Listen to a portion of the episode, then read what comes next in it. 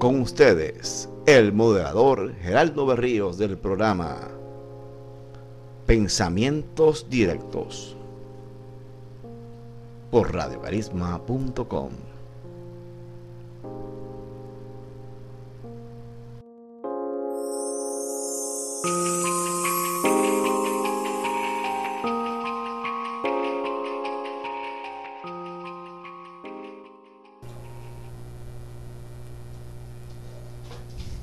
Saludos a todos, es un honor y un placer comunicarme con todos ustedes a través de la magia de la tecnología. Hoy voy a ir directo a unos puntos, tengo unas anotaciones que quiero compartir con ustedes. Estoy grabando el 5 de mayo del 2022. Hoy es el Día Nacional de la Oración y el próximo domingo el Día de las Madres y es bien importante que en esa coyuntura del Día de las Madres y de la fe en la oración pues el tema de hoy sea Roe versus Wade y el Damasco. Porque estamos en unos tiempos en que se debate mucho sobre el aborto y se menciona mucho Roe versus Wade, Roe versus Wade. Y no se está contestando lo más básico ni la gran revelación de ese caso. Porque usted dice Roe versus Wade, pero ¿qué significa Roe? ¿Qué significa Wade? Pues mire, Jane Roe, que ahí viene Roe, pues Jane Roe es un seudónimo que se le dio a Norma McCorvey. Y Wade es el viene del nombre de Henry Wade, que es el era el fiscal de distrito de Texas. Para ver qué fue lo que pasó. Norma McCorvey, ella tenía 22 años, era soltera y desempleada. Fíjese, una mujer sola, soltera, desempleada, 22 añitos, una bebé intentó abortar en Texas porque quedó embarazada de su, eh, por tercera vez y quería abortar en el 69. Pero no pudo porque se prohibía el aborto. Entonces ella demandó al estado de Texas con las abogadas Linda Coffey y Sarah Weddington, argumentando que su embarazo era causado o fue causado por una violación. Miren lo que pasó aquí. Una muchachita joven, desempleada, soltera, queda embarazada. Algo que ella, pues, según argumentaba, no quería porque fue que la violaron y quería abortar. El Estado no se lo permite. Alegó que las leyes del Estado eran inconstitucionales. Pero ella prevaleció en Texas. Ganó en el Tribunal de Distrito y es bien interesante que en ese trámite judicial nació el bebé.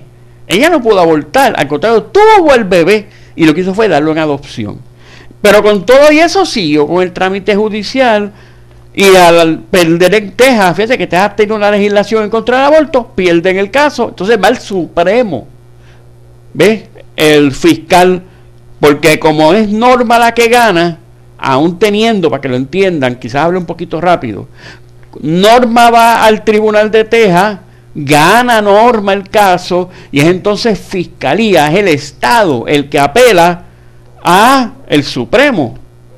Y fue entonces en enero de 1973 que el Tribunal Federal avaló el derecho de la mujer embarazada a elegir si quería o no el aborto. También incluye el caso, que no es absoluto ese derecho, que hay que considerar la protección de la salud de la mujer y la vida prenatal. Eso es lo que es el caso Roe versus Wade. Ok, hemos visto ese trasfondo judicial, bien resumido, bien sintetizado. Una mujer quiere abortar, no se lo permiten, reclama su derecho en el Tribunal de Texas, gana, pero entonces el Estado eh, apela y en la apelación es que entonces prevalece norma y eso es lo que se ha tomado como un gran paradigma para avalar el aborto. Pero lo más importante no es eso. Lo más importante es que en 1995, el caso del 73, en el 95, Norma estaba trabajando, Norma McCorvey, está trabajando en una clínica de aborto. Y entonces había un grupo de eh, religioso, Operación Rescate, Operation Rescue, ellos estaban reclamando, estaban protestando. Y el pastor Philip Benham primero le plantea que ella ha matado niños. Ella incluso le preguntaba, ¿hasta cuándo tú vas a seguir matando niños? Es una confrontación fuerte. Y la convenció. Y la llevó al bautismo en agua. Ella tuvo un Damasco. Y de ahí es que está el nombre de este, de este programa específico. El tema es Roe vs. Wade, el Damasco. Para mí, el gran mensaje de Roe vs. Wade no es lo que decidió el Tribunal Supremo Federal, es lo que decidió Norma cuando recibió la revelación a través de un pastor. Que entonces ella se convierte en activista en contra del aborto. Eso es una cosa bien tremenda. O sea, yo no sé cuántos me están viendo que han pasado procesos judiciales no sé cuántos han pasado eso, pero es bien costoso. Ella estuvo años litigando, no fue par de meses. Fíjense que fue tanto tiempo que hasta la niña nació. Y con todo lo trabajoso, lo, lo difícil que es un caso, y después que tú ganas el caso, años después, ser activista en contra de lo que tú misma ganaste, eso es algo que solo Dios lo puede hacer. Ella después entonces se cambió al catolicismo. Ella murió católica y en contra del aborto. Pero eso no quiere decir que todo fue fácil. Porque ella creó un ministerio, Row No Ministries. O sea, esto se traduce Row No Más. O sea, Jane Row No Más ministerio en contra del aborto. Y ahí ayudó mucho el, sacerdote Edward Robinson. Y todo va bien. Fíjense que en el catolicismo también hay ministerios que tienen valor y son respetables. Pero ¿cuál fue el ataque? A Norma, que estaba usando el ministerio por dinero. Y entonces empezó el ataque, ella no se convirtió nada, sino que se hizo activista en contra del aborto por dinero ese argumento no convence y es muy triste, y lo digo así, que vemos personas en pecado, le atacamos, le criticamos el pecado, y entonces cuando se convierten a la fe, a veces la atacan más. ¿Pero qué es esto? O sea, si ella hubiera querido hacer dinero, digo, y lo hizo, porque ya cobraba por las conferencias, lo que es legítimo, es un trabajo profesional. Ahora sé yo que tú vas a tener que hacer las cosas gratis y es por fe. O sea, una persona conferenciante puede cobrar y tú si eres de fe no puedes cobrar. hombre, eso así no es. Pues entonces, también hubo unas expresiones de ella antes de morir que hicieron una entrevista en donde ella como que dio a entender que ella se sintió explotada en un momento dado, tanto por los que estaban a favor del aborto, cuando ella estaba en la, en la dinámica a favor del aborto como por los que estaban en contra del aborto. Miren, eso es un mundo imperfecto, hay que entenderlo. Claro que hay gente que quisiera decir, tengo a Norma McCorby conmigo, como cuando estrellas de cine dan un salto hacia la fe. ¿Cuántas iglesias no quisieran tener o decir, yo vengo aquí, esta persona congregándose? O sea, eso es parte normal del mundo. La realidad es que ella tuvo un encuentro con el Señor que la llevó a irse en contra del aborto. Porque si ella hubiera querido hacer dinero, hacía más dinero a favor del aborto que en contra del aborto. Y yo les digo a ustedes, miren, este caso de Roe vs. Wade, que tanto se está hablando y se seguirá hablando,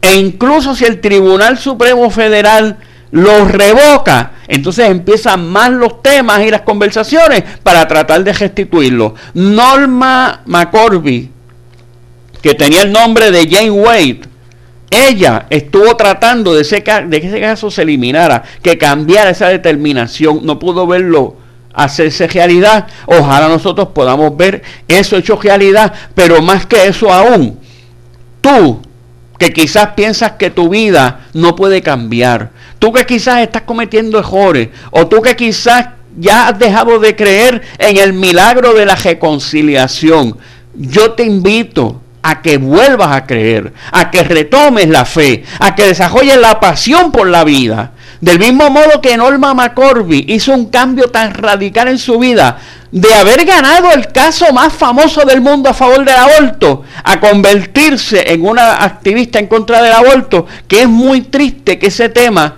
no se toca. Todo el mundo habla de Roe vs.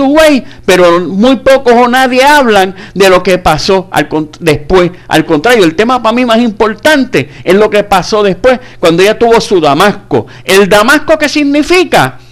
Cuando Saulo se convirtió. O sea, Damasco es la capital de Siria. Cuando Saulo, que era perseguidor de cristianos, iba a Damasco, ahí fue que tuvo su encuentro, que se cayó del caballo.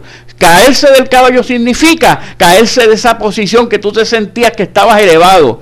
Si tú te sientes que estás elevado, es hora de que se descubras la humildad, de que tengas tu Damasco. Todos necesitamos un Damasco, un encuentro con el Señor y desde ese encuentro con el Señor desarrollar una pasión y un amor por la vida que va a ser luz para el mundo entero. Dios te bendiga.